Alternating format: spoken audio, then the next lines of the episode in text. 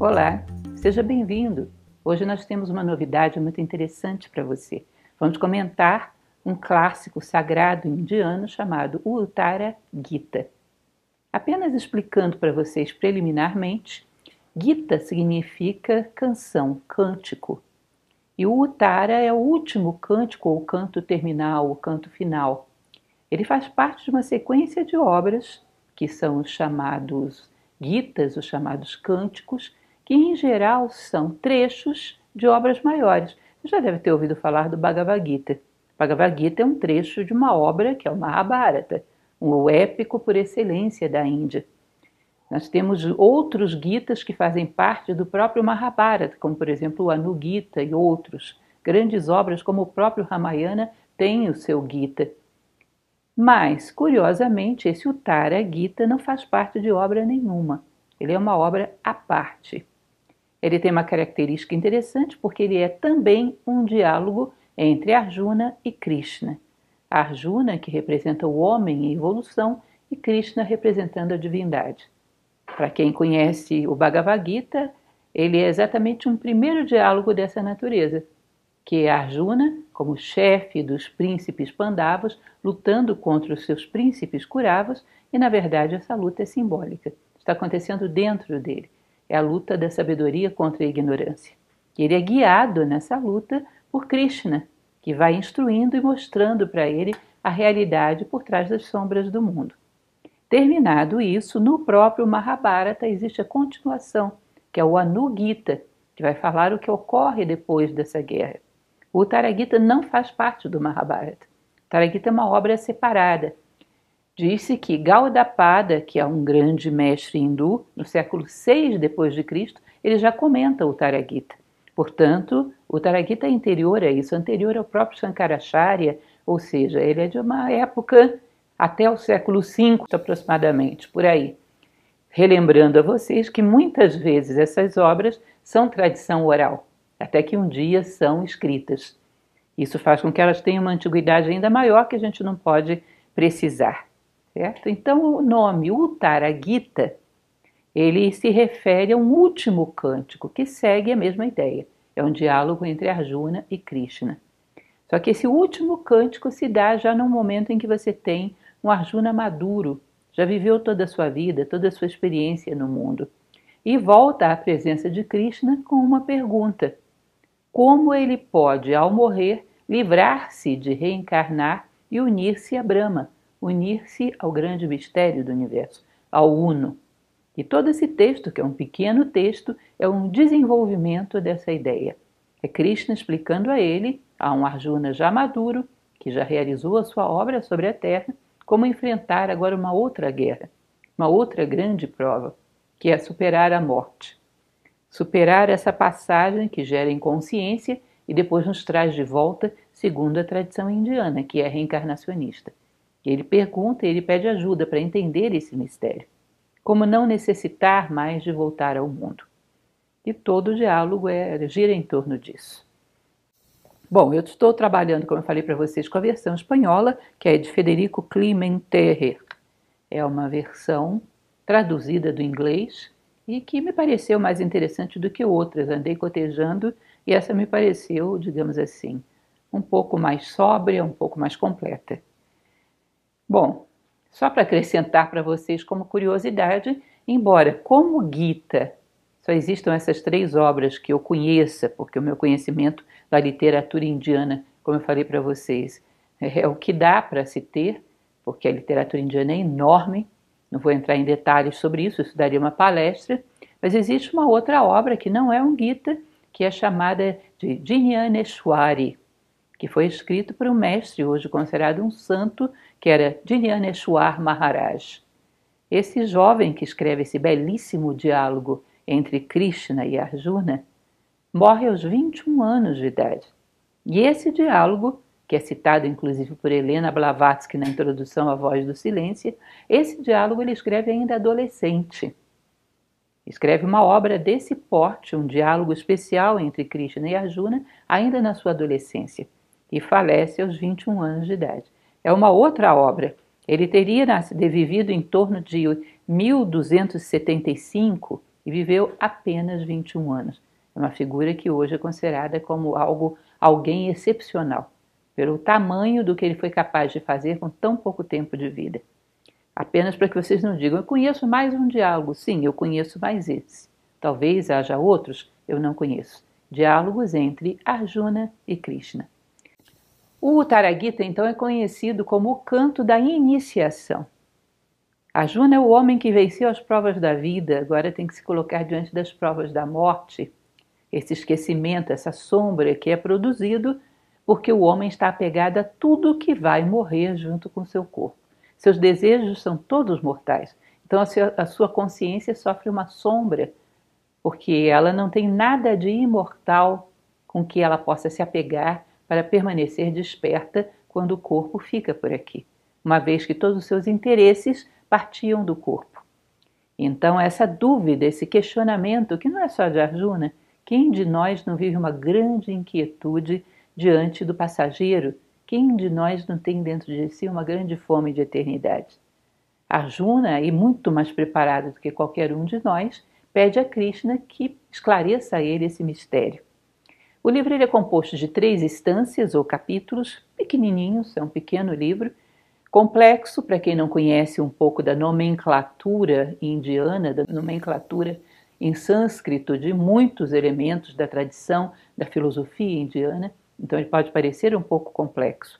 Reitero, não quero trazer para vocês nada que seja exótico. Eu estou querendo trazer um conhecimento moral básico, um alerta para o importante da vida que um homem ocidental seja capaz de entender.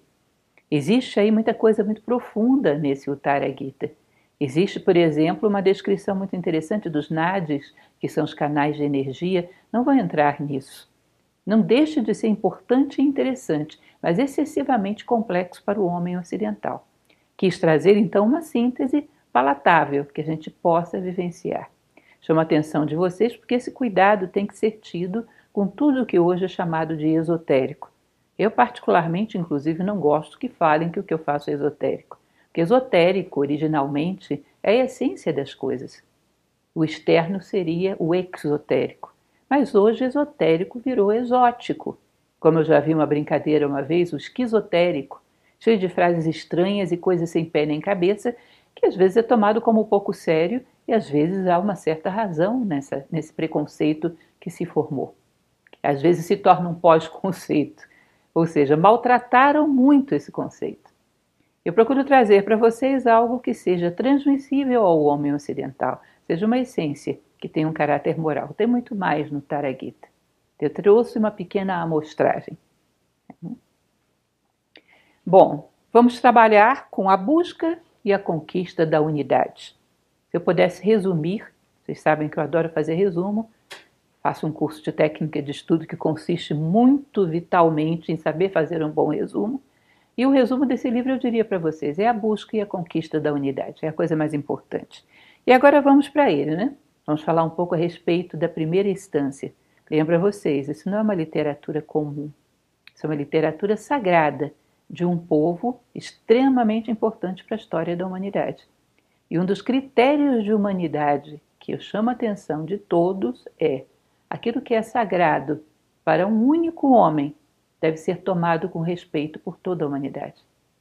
Quem não sabe fazer isso, quem profana aquilo que é sagrado para um único ser humano, desrespeita a própria essência. Que o sagrado é uma forma do homem se dirigir à sua essência. E todo aquele que não respeita isso está profanando não a essência do outro, a sua própria.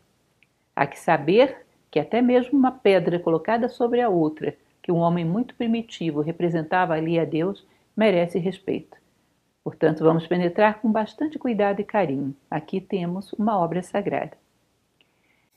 Bom, a primeira instância então se debruça sobre a primeira pergunta de Arjuna, que obviamente é: como conhecer ao Brahma, que é uno? Ou seja, como conhecer a unidade? Nós estamos num mundo de multiplicidades, de dualidade, as coisas se opõem o tempo todo, tudo dividido. Como fazemos para conhecer a unidade? Se dispomos de uma mente prática, concreta, que não tem capacidade de ver unidade. Ela conhece as coisas pelos seus atributos. E os atributos das coisas são divisões.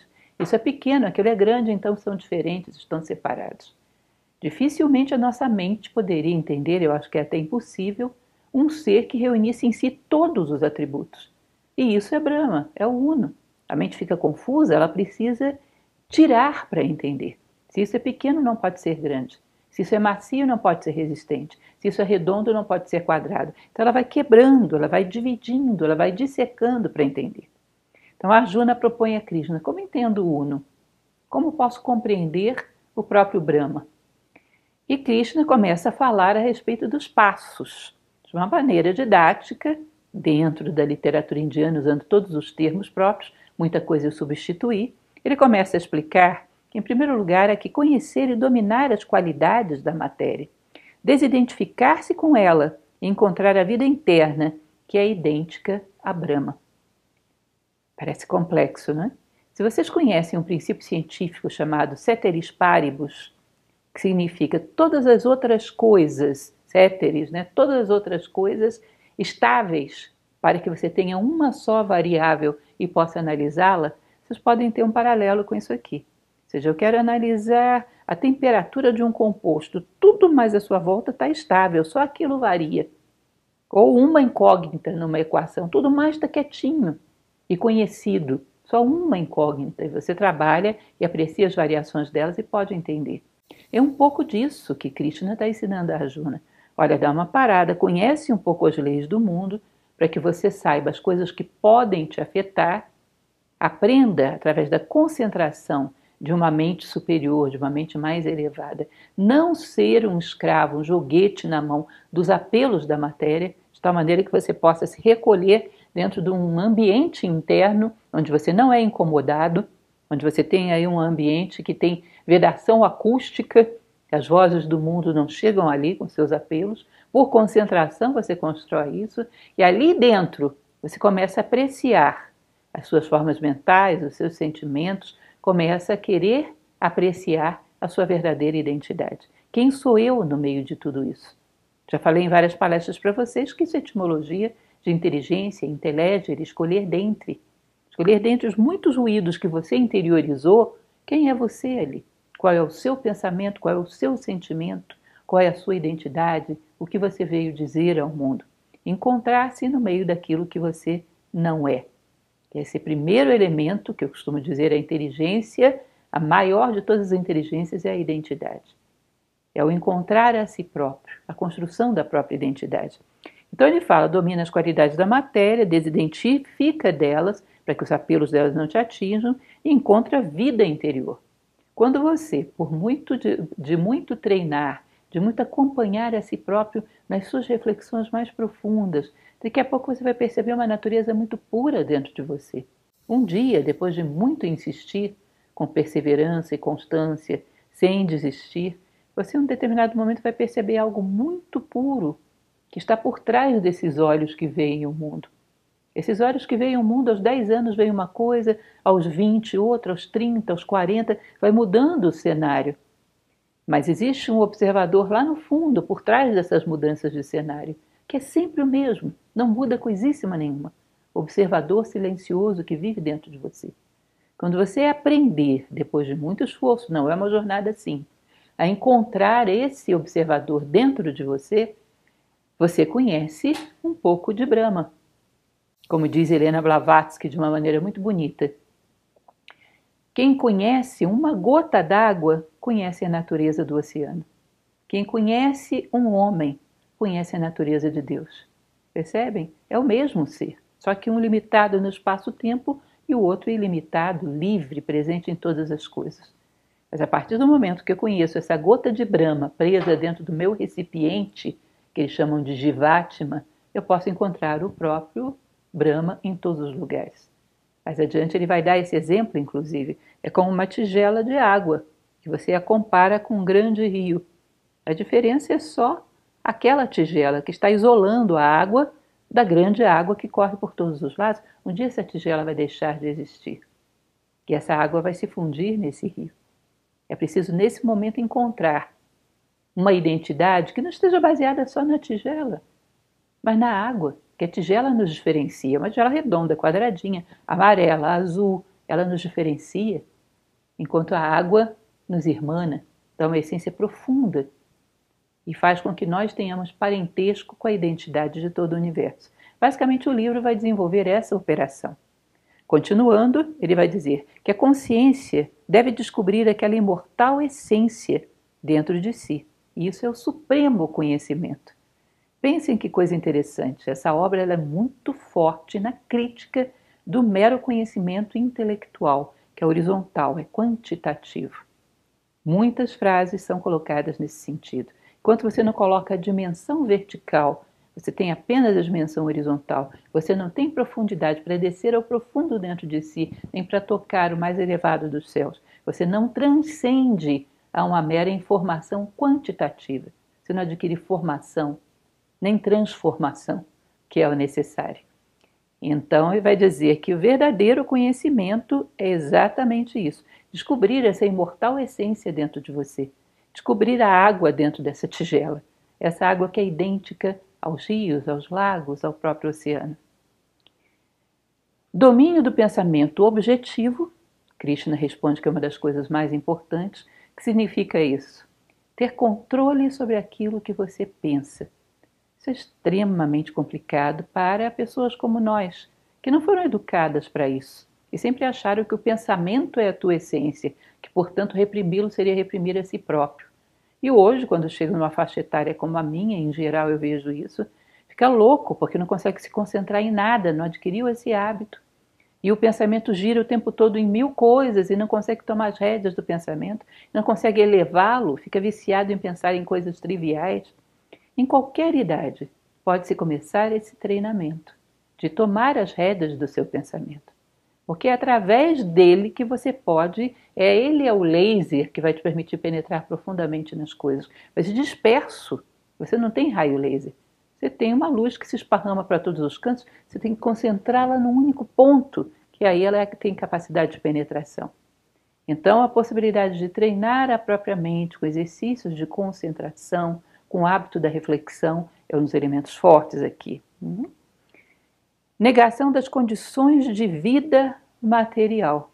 Não é negação definitiva, não vou viver mais. Não, mas quando eu reservo para um diálogo com a minha alma, falo muito disso em Platão, são chamados divinos ossos, esse momento é comigo.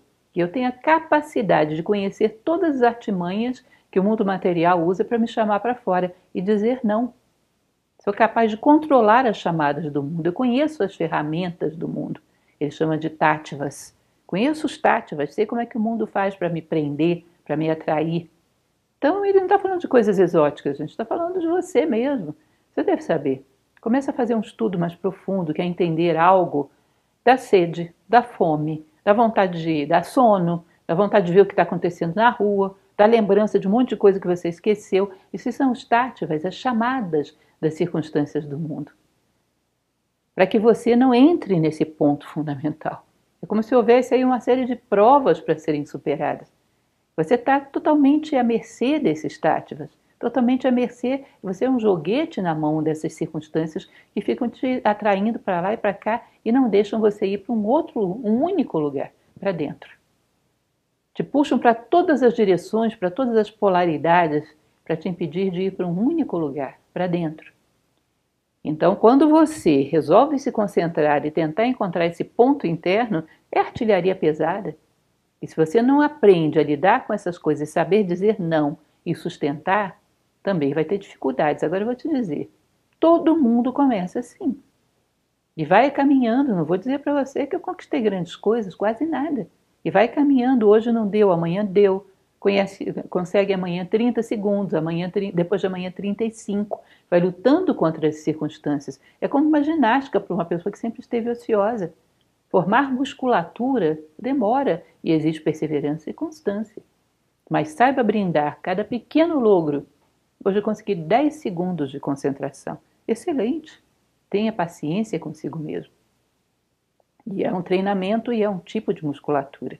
Quem saiu da total ociosidade e começou a treinar algum tipo de disciplina física, sabe que isso não é fácil. Bom, continuando, ele vai dizer então: domínio do pensamento objetivo, negação das condições de vida material, isso permite chegar a samadhi. Samadhi é um estado de supraconsciência, além dessa consciência banal, que te permite, você está observando para um ponto, você está olhando para um ponto, que é tentando entender a unidade, tentando entender o espírito. O estado de Samadhi é uma consciência tão elevada que você, o observador e a coisa observada se fundem numa coisa só. Em determinado momento é como se eu quisesse entender essa tela. Eu olho, olho para ela de fora. Imaginem vocês a situação que eu pudesse me sentir eu e essa tela uma coisa só. Eu começo a pensar em mim como a tela.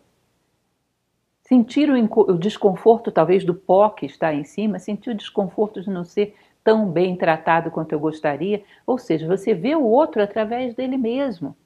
É um ápice de uma empatia quase que transcendente. Você vê o outro a partir dele mesmo, de dentro. Ou seja, Samadhi, de uma certa medida, vence a heresia da separatividade. Você percebe você e o outro como um só, como duas células de Deus, da unidade, que aí se agregaram e formaram uma molécula momentaneamente. Ou seja, é uma supraconsciência que aí sim pode penetrar profundamente no coração das coisas. Muitas vezes, muitos dos livros que eu já li para vocês, os livros que comentamos, vieram exatamente dessa observação. Eu ficava triste de ver, por exemplo, o Profeta de Calil Branco. Quase todo mundo que eu perguntava já tinha lido, e quase todo mundo que eu perguntava não tinha entendido.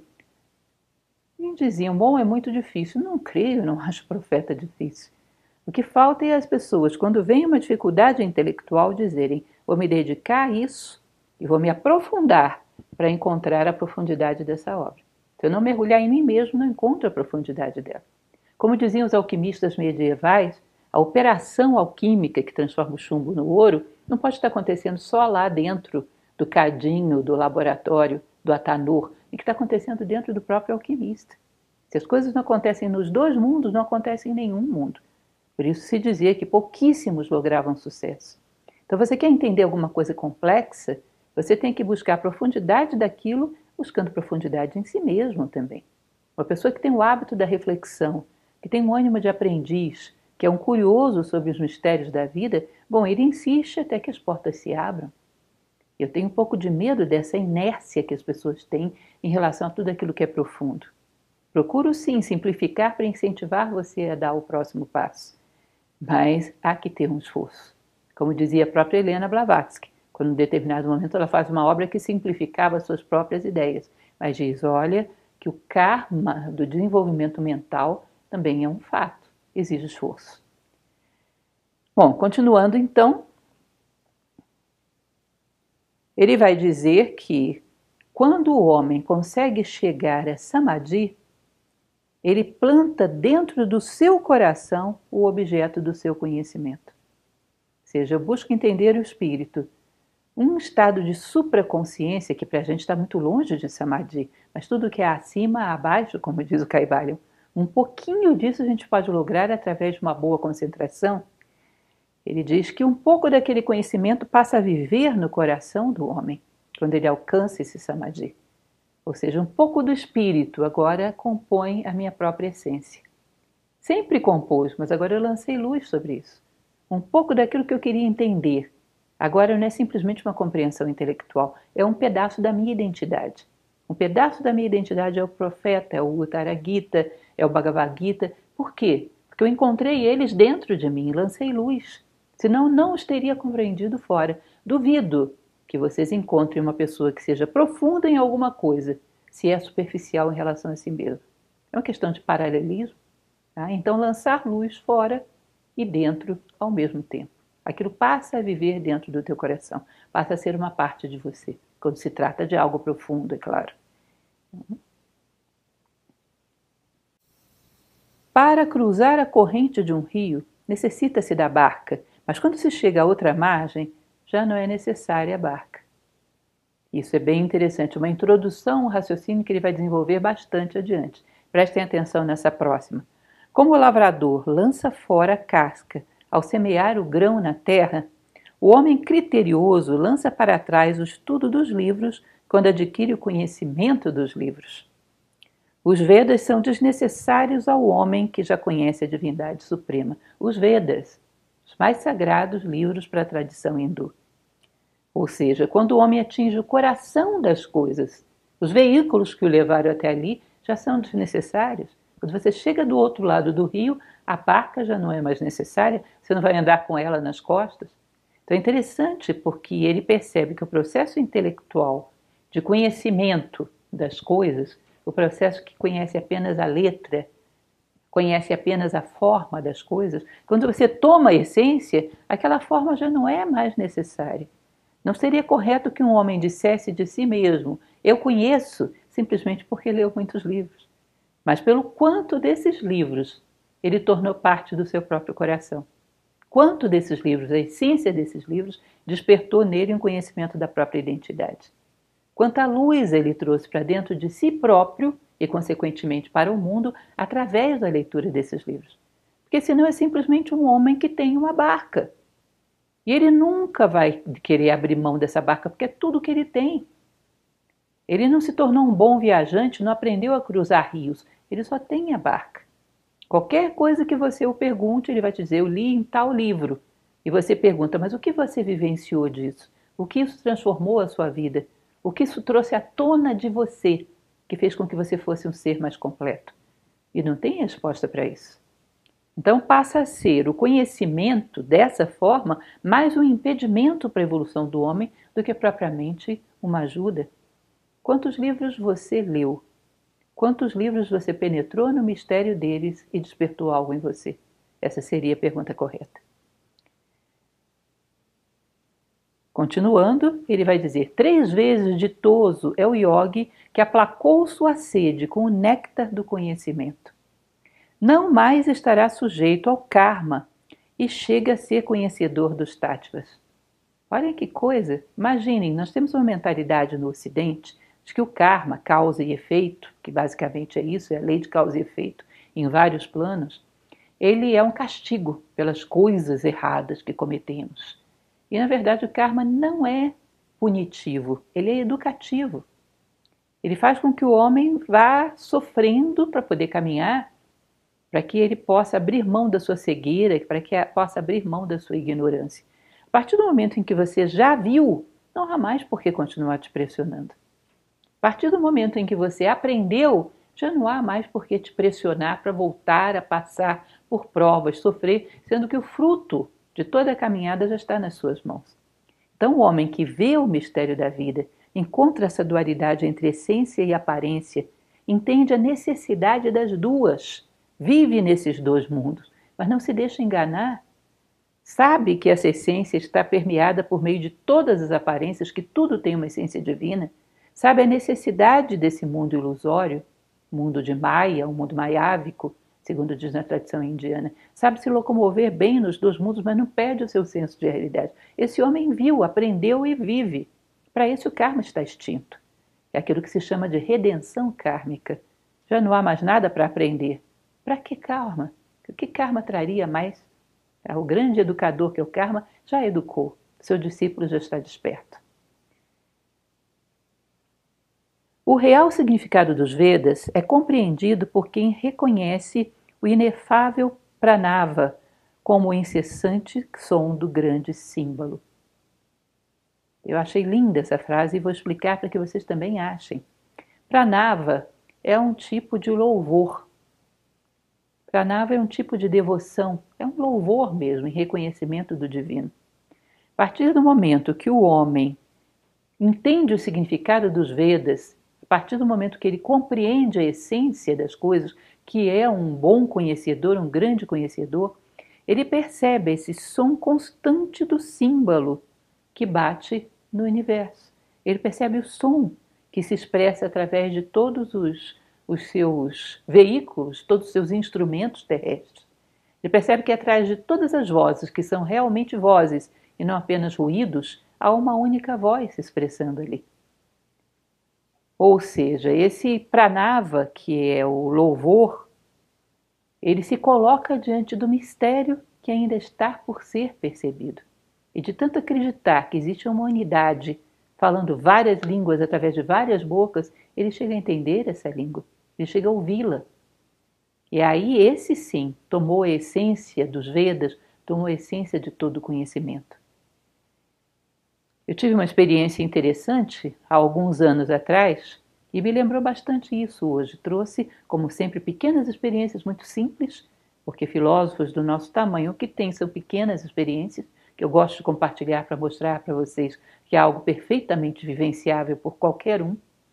Existe um filósofo que eu gosto bastante, que é Sirihan, e tem uma passagem de um livro dele, que inclusive comentei lá no YouTube, Em Busca da Sabedoria, que ele fala que qualquer momento um homem que perceba, ou que pelo menos se predispõe a perceber, que existe eternidade, que existe unidade, em qualquer momento do tempo que ele se concentre, ele pode abrir uma fresta e ver a eternidade.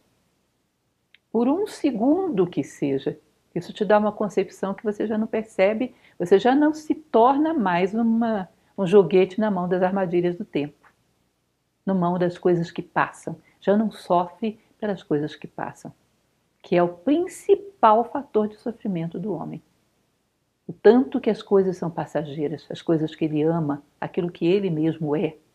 Um segundo em que você perceba a eternidade, mas primeiro tem que dar um voto de confiança para ela, concentrar-se no tempo e ver onde abre a fresta. Recordo que eu tinha ganho um belo disco, que ainda guardo comigo, de Palestrina, músico renascentista, muito talentoso, e eu ouvia missa breves. Era um prédio de apartamentos que eu morava na época, ficava aqui em Brasília, na Asa Sul, e o local onde morava, bem movimentado. Lá na rua passava um rapaz gritando: Olha a pamonha!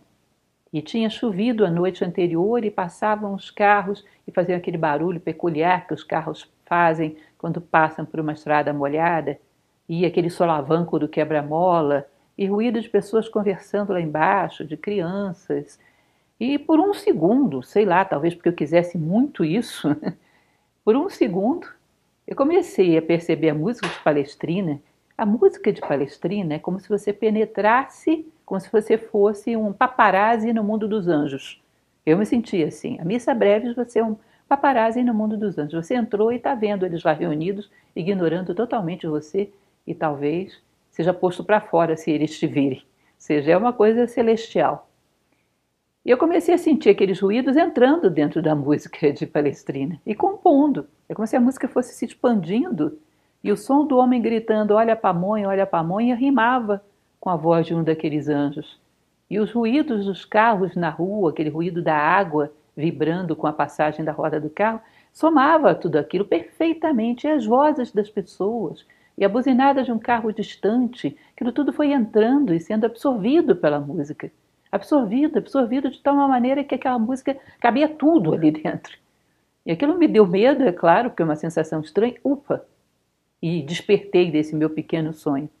Mas foi um intervalo buscado com pranava, com vontade de ver, que me permitiu ter um vislumbre. Bom, as coisas são assim também. Existe um estado de consciência que é como essa música de Palestrina, que ele estende a tua visão de tal forma que tudo cabe aí dentro sem nenhuma desarmonia. Uma experiência simples que é passível de qualquer um ter, conquanto que tome isso como possibilidade e queira ver esse outro aspecto da vida, nós estamos tão interessados em tantas coisas, todo mundo quer estar atualizado com a notícia do dia. E essas coisas que são tão mais importantes permanecem aí à margem dos nossos interesses. Preste atenção: será que é possível abrir essa fresta no tempo e perceber um ponto onde as coisas todas se unem? Quem sabe?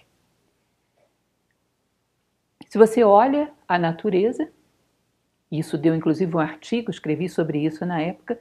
Se você olha a natureza e se deslumbra com aqueles passarinhos que parecem loucos pela manhã, parece que estão vivendo um grande espetáculo que você não está percebendo porque está dormindo, e as folhas se, se balançando, e todo um conjunto de ruídos matinais, se você parar para se concentrar ali, talvez você perceba que aquilo ali é meramente um acompanhamento.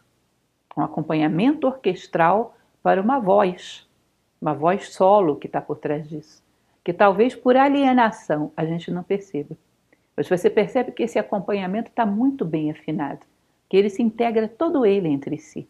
Não existe nenhuma dissonância quando um pássaro grita e quando as árvores sacodem e quando o galo desperta, é como se fosse um acompanhamento muito bem ensaiado. por uma voz, para a canção da vida, como diz a luz do caminho, que a gente não aprendeu ainda a perceber. Quem sabe?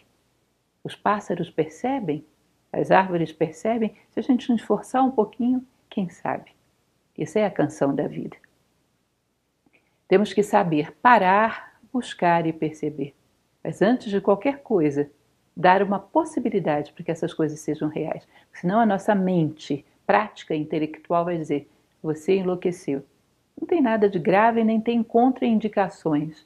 Você tentar observar silenciosamente um pouco os sons da natureza à tua volta, tentando parar um pouco a sua mente, tentando silenciar um pouco os tátivas, os apelos da vida material. É uma boa experiência. No mínimo, vai te dar um excelente relaxamento matinal.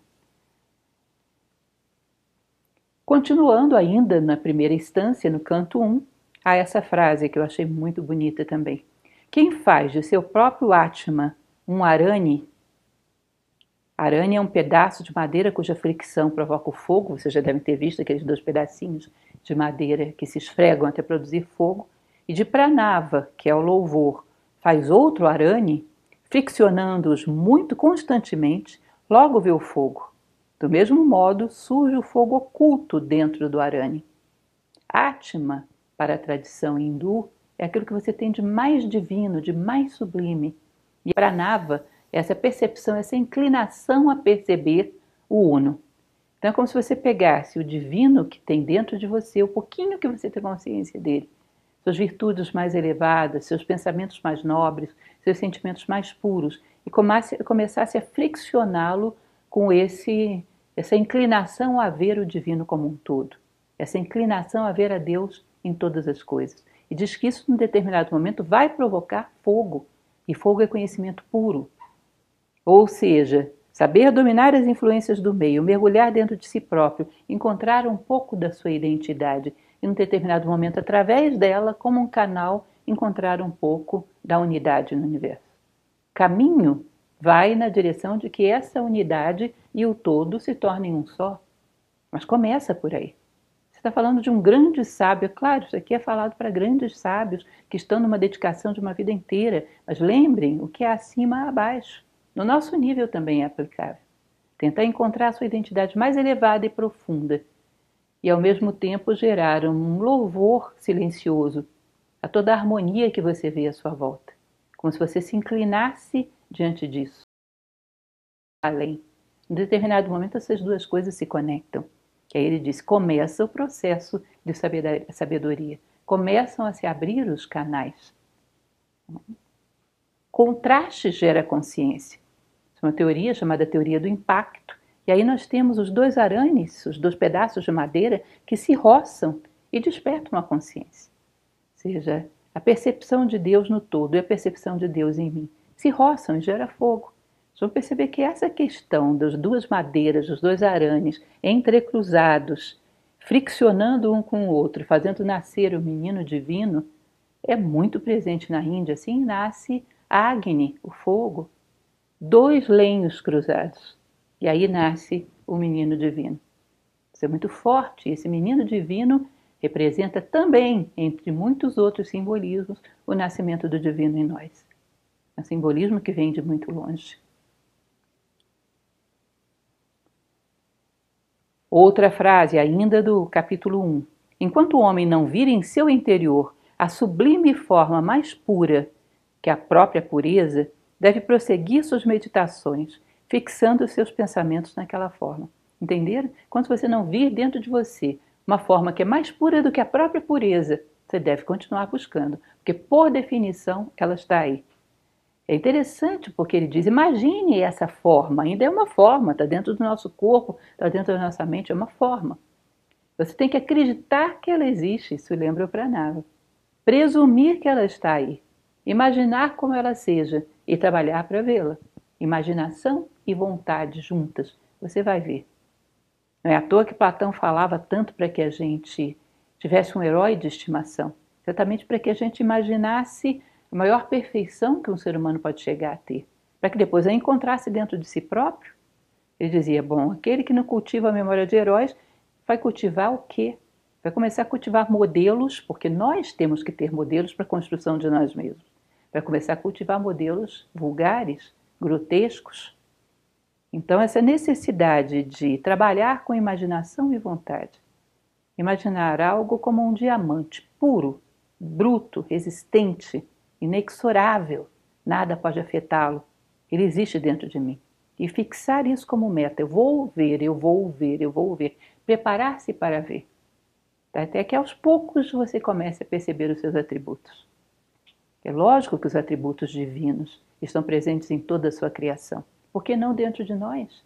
E a partir do momento que você os encontra em si, começa a possibilidade de percebê-lo em todas as coisas. Quando eu vejo a mim mesmo em profundidade, sou profundo em todas as coisas. Através da visão de mim mesmo, eu vejo a Deus em todas as coisas. Continuando, ele vai dizer assim: o Jivatma, que é o espírito individualizado em nós, seja esse espírito que está dentro da cumbuquinha, ele é capaz de penetrar o universo inteiro. Esse grande espírito também penetra no nosso corpo, ele também está aqui. Não somos uma vasilha vazia. Assim, o Atma, morador das cavernas de Manu, invisível e invislumbrável, chega a ser seu próprio manifestador e difunde-se pelo caixa do coração humano. O Atma, que é essa essência divina em nós, que está preso nas cavernas de Manu, que é o mundo ilusório, o mundo manifestado com as suas ilusões, chega um determinado momento que ele se apresenta a nós. Ele surge diante dos olhos da nossa consciência. E a partir daí, o homem pode começar a perceber Deus em todas as coisas. Nós vemos Deus em todas as coisas quando a sabedoria revela Deus em nós. Através disso, podemos vê-lo em todas as coisas. Quem, depois de purificar a mente, contempla o puro Paratman, que é Deus em tudo, enquanto que o Atma, ou o Jivatma, é o Deus só dentro do homem. Quem, depois de purificar a mente, contempla o puro Paratman e olha para o interior de seu próprio ser, como vasto e indiviso conjunto do universo manifestado, chega a ser feliz pelo conhecimento de Brahma. Você se percebe como uma célula perfeita do Uno. É a gota d'água que se percebe como uma parte perfeita do oceano. Você é capaz de perceber essa identidade entre o eu individual e o grande eu, sem limites. Percebe que são da mesma natureza. Pensamos no que gostamos ou no que somos induzidos a gostar. Não é natural que a gente tenha essa tendência a elevar a nossa consciência. Nossa consciência vive muito baixa. É uma coisa que eu gostaria que vocês percebessem. E não só isso por uma tendência nossa, pela falta de educação e formação necessária, temos sim essa tendência. Mas vivemos um momento cultural onde isso é muito induzido. Às vezes eu desperto pela manhã e sinto isso em mim como se fosse uma intoxicação. Porque um bombardeio tão grande de informações por muito que eu fuja delas, nos perseguem para todos os lugares, todas elas de teor desastroso, vulgar, violento, chega um determinado momento que você já não tem mais domínio da sua mente. Ela só consegue olhar para baixo. Ela fica com um vício mórbido que só consegue olhar para lixo, para violência, para tudo. Quando você tenta elevá-la, ela manifesta um certo rechaço pelo elevado. Percebam isso nas suas relações. Se você vai falar de um defeito seu para alguém, pessoal ri, acha engraçado. Ah, eu também sou assim, também tenho isso. Tente falar de uma pequena virtude que você está cultivando. E as pessoas vão torcer o nariz. Ih, você é vaidoso, hein? Coisa esquisita, está se achando, né? Ou seja, é quase que proibitivo falar do luminoso, do sombrio à vontade. E nós ainda somos bombardeados pelo sombrio. Como você vai elevar a sua consciência para poder despertá-la na sua mente, encontrar a si próprio aí dentro? E depois, através dessa essência, ver a Deus e ver ao outro unificar o universo e vencer a separatividade. Como vai fazer isso se a consciência sua tem um vício de, de é, tendência à queda? Tem um vício de teoria, tem um vício de teoria da gravidade nos planos psicológicos. Sempre que você a solta, ela vai para baixo. Percebam que há aqui ficar mais atento em relação às coisas que puxam a nossa consciência para baixo, inclusive algumas armadilhas do momento em que a gente vive. Quantas vezes as pessoas me perguntam: você é uma pessoa bem informada? Eu tenho o meu jeito de ser bem informada. Para mim, a notícia que me interessa é aquela que de alguma forma é relevante, ou porque eu posso ajudar, ou porque eu posso aprender algo com aquilo para me tornar um ser humano melhor, ou porque eu posso interferir de uma maneira a melhorar aquilo. Não simplesmente uma coisa desastrosa, mórbida, que já aconteceu, sobre a qual eu não posso fazer nada e cujo conhecimento só vai contaminar a minha mente.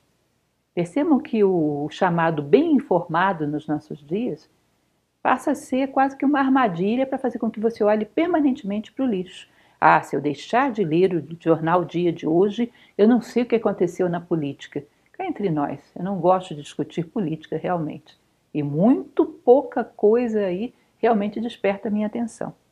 Chamo a atenção para vocês de um capítulo do livro Memórias Póstumas de Brás Cubas, Machado de Assis era um grande filósofo, insisto nisso, que se chama O Velho Diálogo de Adão e Eva que era um diálogo entre Brás Cubas e a mulher da sua vida, que era a Eugênia. Ele faz um capítulo que é todo de tracinhos, tracinhos, tracinhos, tracinhos, interrogação, tracinhos, tracinhos, tracinhos, reticências, tracinhos, tracinhos, tracinhos, exclamação. Ou seja, está óbvio que está sendo dito. Ele preenche esses tracinhos do jeito que você quiser, porque está óbvio que está sendo dito. Eu acho curioso, às vezes, dentro da grande maioria das notícias políticas do Brasil, do mundo, de todo canto, como está ficando parecendo o velho diálogo de Adão e Eva? Previsível, previsível. Virou uma grande fofoca onde está sempre um acusando o outro. Não há nada de muito relevante, de nada de muito construtivo, muito raramente ocorre. De tal maneira que você passa um mês sem ler notícias políticas quando você olhar simplesmente o fato que se gerou para falar bem ou mal dele está um pouquinho diferente, mas a tônica é exatamente a mesma.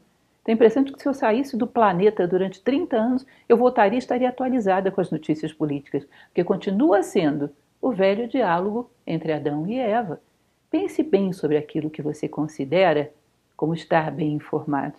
Se eu te chamar para sentar comigo num banco para discutir como a unidade cabe dentro da missa breve de Palestrina, você teria tempo para isso? Se animaria? Se interessaria?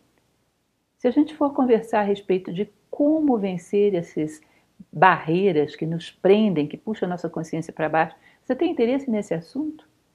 Procure cultivar mais esse tipo de interesse, porque isso é uma pessoa bem informada. Sabe aquilo que é bom, necessário e útil, que é a história que se atribui a Sócrates, que é a história das três peneiras. Sabe aquilo que vale a pena ser sabido. Cuidado com esse grande blefe do homem bem informado, que acaba que a nossa consciência fica totalmente empregada em banalidades que tem esse tom de coisa importante, mas no fundo não tem absolutamente nada de importante. Importante é aquilo que de alguma maneira pode me trazer uma boa reflexão, me trazer crescimento ou sobre o qual eu posso interferir e trazer algum crescimento. Algo que seja relevante no sentido de que o aprendizado disso me permitiu entender melhor a vida. Mera uh, fofoca de todos os tipos com aparência de coisa séria. Cuidado com isso. Cuidado com esses esses contrapesos que prendem a tua consciência. Essas âncoras que prendem a tua consciência, que puxam para baixo. Nós temos que subir, viemos aqui para subir. Tem muita coisa interessante para ver nos próximos andares.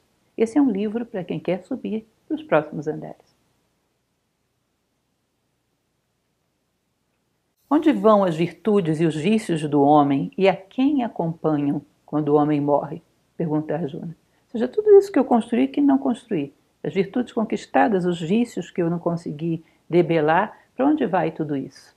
E Krishna responde: acompanham a Jiva, que é o espírito individual, enquanto este permanece na ignorância dos táttvas. Enquanto o homem não tem um conhecimento total das coisas do mundo, dos apelos do mundo, e não consegue superá-los, e não consegue ver o mundo espiritual, vai para lá e não vê nada, porque não reconhece esse mundo. Quando a consciência se desprega do mundo material, quando deixa o seu corpo, e tudo que ela sabe reconhecer, ela só reconhecia através desse corpo, ela vai para um outro plano onde não reconhece nada. Então é como se estivesse adormecida.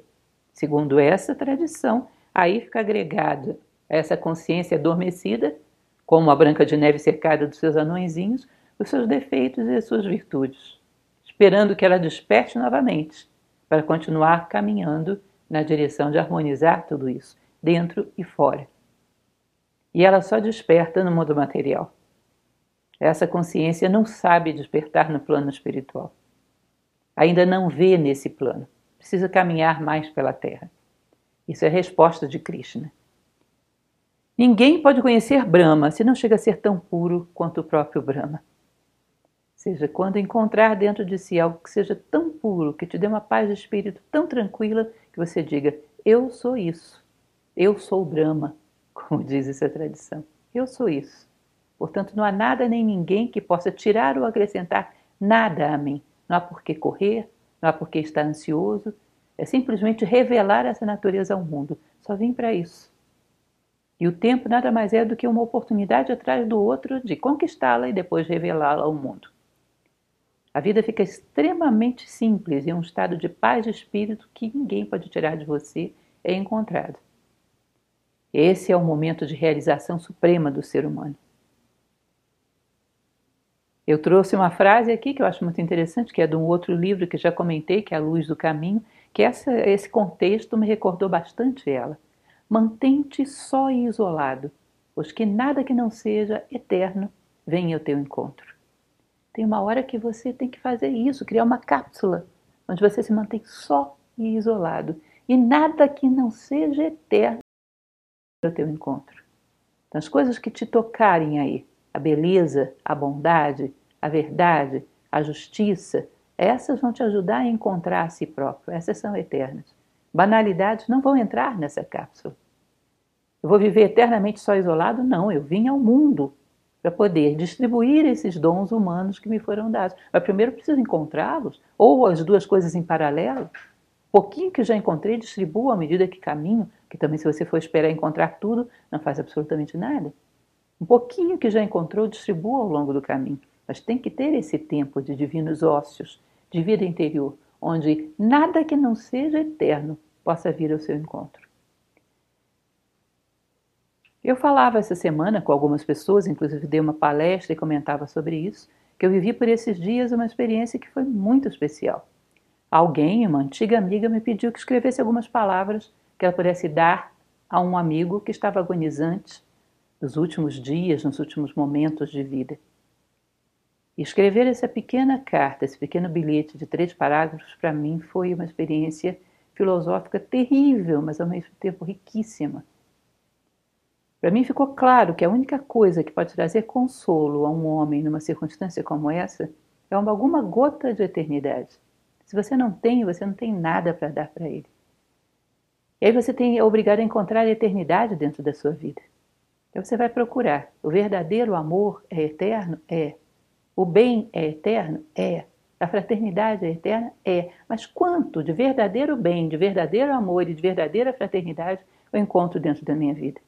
Quando você mergulha a sua memória as experiências de vida, você vai perceber como elas estão contaminadas de desejos de ser reconhecido, pelo outro ou por Deus, de desejo de quitar algumas dívidas de erros passados, ou seja, egoísmo, eu quero me livrar das, das responsabilidades do que eu fiz, tudo muito contaminado de outros interesses.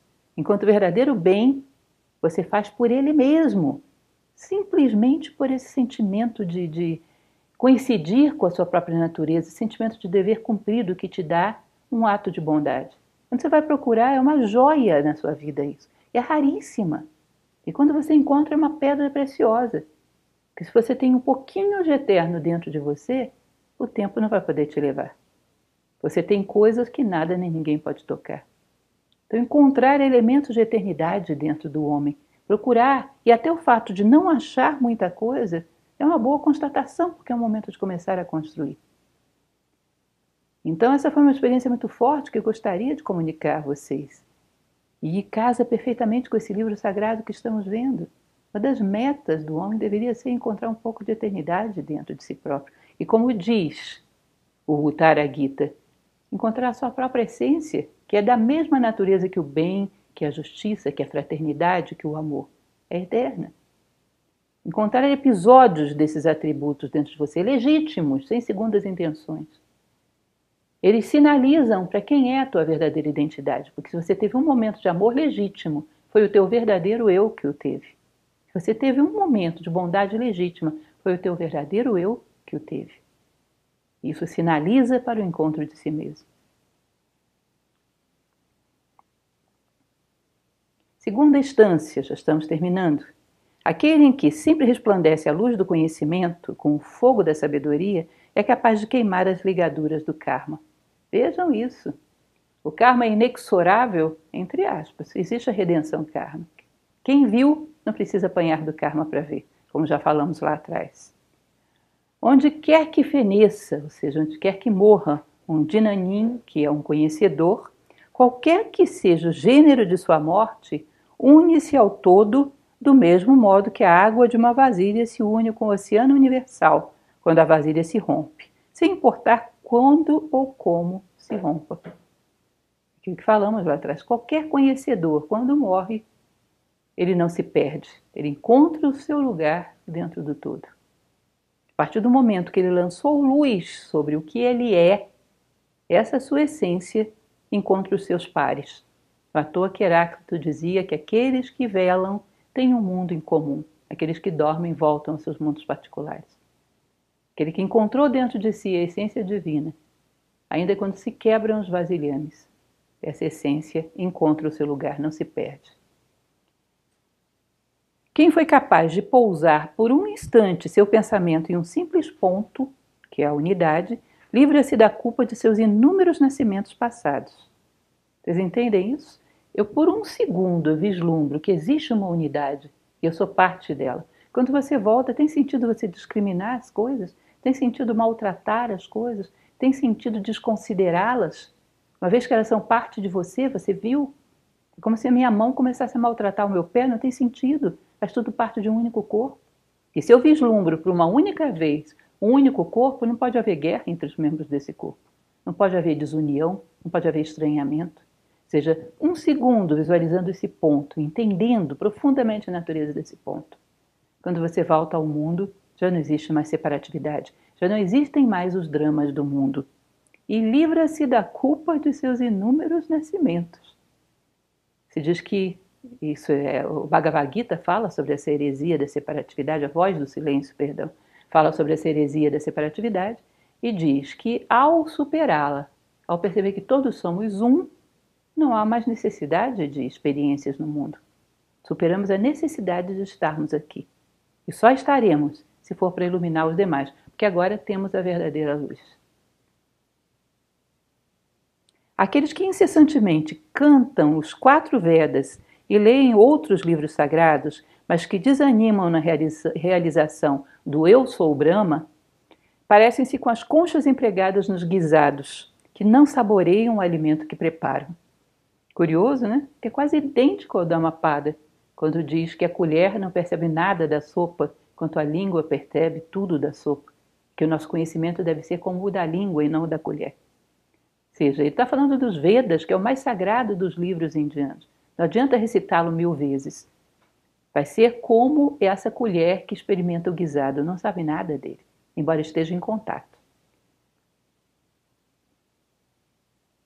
Como o asno que leva os troncos de sândalo, sentindo somente o peso da carga em suas costas e não o perfume da madeira, assim, aqueles que leem constantemente os textos sagrados e não compreendem seu real significado, levam-no em sua mente como bestas de carga. Que forte, né? É um livro sagrado. Aqueles que não sentem o aroma dos livros sagrados, mas os decoram, andam com eles, levam-no na sua mente como bestas de carga. Não aproveitam o aroma do sândalo. Simplesmente são toras de madeira, pesadas, não aromáticas. Assim como o leite de todas as vacas é da mesma cor, ainda que sejam de distinta pelagem, de igual modo, no caso de Jiva, podem ser diferentes os corpos, mas em todos reside o Atma uno e idêntico seja, por muitas que as aparências sejam diferenciadas, porque nós vivemos num mundo de diferenciações. A essência é una, é uma só.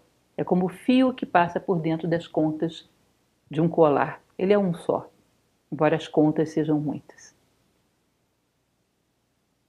Alimento, sono, temor e desejo sexual.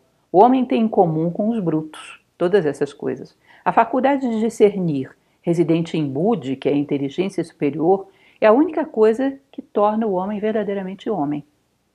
Alimento, sono, temor e desejo sexual ele tem em comum com os brutos. Uma inteligência superior, intuitiva, que é Budi, é a única coisa que o humaniza. Portanto, caso se despoje dessa faculdade, dessa inteligência superior, tornar-se-á idêntico aos brutos. Se não despertou essa inteligência superior, nunca deixou de ser igual aos brutos. É uma embalagem humana, com potencial humano, mas dentro da qual o verdadeiro humano está adormecido. Está vivo só o bruto, e só ele comanda. Ou seja, é necessária a capacidade de olhar de cima e discernir o que existe dentro de nós, com olhos da consciência humana, com olhos de sabedoria. Quando surge aquele estado de Advaita, Advaita, que é uma das, um dos, uma das escolas, uma das características da escola Vedanta indiana, que é aquela que não admite divisões, é monista, trabalha com a unidade. Quando surge aquele estado de Advaita, que é a superação da dualidade, através da qual sente-se tudo no uno e o uno em tudo, então se mora nos supremos pés de Brahma. Você já está nos pés de Brahma quando você vê Deus em todas as coisas e dentro de todas as coisas você é capaz de perceber Deus. Ou seja, a unidade superou a visão dualista do mundo. E por fim, a terceira instância. Os rios sagrados não são senão água, e os ídolos que se adoram não são senão pedra, metal ou terra. O fogo é o deus dos iniciados, que oferecem sacrifícios. Já os munis chamam de seu deus ao Atma, que vive dentro deles. O vulgo adora imagens, mas o conhecedor vê igualmente a Deus no fogo, no seu ser, nos ídolos e em todas as partes. Conhecedor vê a, vê a Deus em todas as coisas, inclusive em si próprio. O cego de entendimento e de espírito não pode perceber a onipresença e eterna paz que envolve o universo inteiro. Não adianta percebermos que existe em nós ou acreditarmos que existe em nós o divino, se não estivermos conscientes dele. É como você estar faminto com dinheiro no bolso, mas não sabe desse dinheiro. De nada serve esse dinheiro, você vai continuar faminto. De nada serve termos em nós o atributo da suprema paz se não estamos conscientes dela vivemos em supremo conflito, que é mais ou menos o que vivemos nos nossos dias. O pensamento de espiritualidade, por um breve momento, é muitíssimo mais eficaz do que mil milhões de sacrifícios. Eles usam essa cifra. A quantidade não vai se tornando mais verdadeira nem mais profunda à medida que se estende. A qualidade, a profundidade, um milímetro já te dá alguma coisa que a quantidade não seria capaz de dar. Aquele que vê e compreende tem uma profundidade espiritual muito maior do que aquele que já leu todas as obras sagradas e todos os livros do mundo e nada fez com isso. É meramente o animal de carga com o peso das toras nas suas costas. Uma vez eu trouxe para vocês essa frase de Leonardo da Vinci, porque eu acho que casa aqui perfeitamente, que se atribui a Leonardo. Né? Não sei se pertence ao Códex Atlântico, mas de qualquer maneira é bonita, encaixa muito bem aqui. Uma vez que você tem experimentado voar, você andará pela terra com seus olhos voltados para o céu, pois lá você esteve e para lá você desejará voltar. Leonardo da Vinci. Percebem isso? Que é mais ou menos a mesma ideia, dita por um gênio? Seja, você viu por um segundo a profundidade. Quando você volta a esse mundo, você já não é mais uma pessoa comum, você é uma pessoa que tem certeza da profundidade. Tem certeza da eternidade? Tem certeza da existência do Uno. Você volta ao mundo, mas olhando eternamente para o local onde você esteve, ainda que por um segundo, e sabendo que a vida é mais do que isso. Você é um homem que puxou os véus de Maia. Por fim, ele termina nesse terceiro livro dizendo o seguinte: Ó oh Arjuna, aquele que não cobiça bens materiais jamais volta a renascer neste mundo. Aquele que não cobiça nada que venha dos tátivas, dos dons da terra, não tem por que viver no mundo que já não tem nada que lhe possa oferecer. Aquele que almeja o ser, e almeja encontrar a essência do ser, naturalmente alcança a fraternidade, supera todas as separatividades e encontra sua essência divina em todos os seres, como a tradição do Sutratma, que é aquele fio que passa por dentro das contas do colar. Uma continha de colar, quando encontra a sua essência, logo em seguida ela vai encontrar o fio. Vai perceber que a sua essência ela tem em comum com todas as pedras de colar do universo. Portanto, é natural para ela dedicar-se àquilo que faz parte dela. A compreensão, a sabedoria, permite a verdadeira fraternidade, a verdadeira união, que é a percepção da unidade como a única realidade desse mundo, a única realidade do universo manifestado. É isso, eu espero que vocês tenham gostado. Como falei, é um pequeno trecho. Eu peguei alguns elementozinhos e expliquei, tentando traduzir para uma língua mais compreensível. Mas percebam que é uma chamada muito forte para o despertar da consciência humana sobre o que viemos fazer aqui, o que devemos saber, para onde caminha a nossa vida, ou para onde deveria caminhar. E para colocar diante de nós a possibilidade de nos posicionarmos para isso. Um velho tratado, um antigo tratado, com verdades ainda tão novas, tão inéditas, que nós ainda temos que trabalhar muito para entender. Espero que isso tenha um valor para você. Obrigada.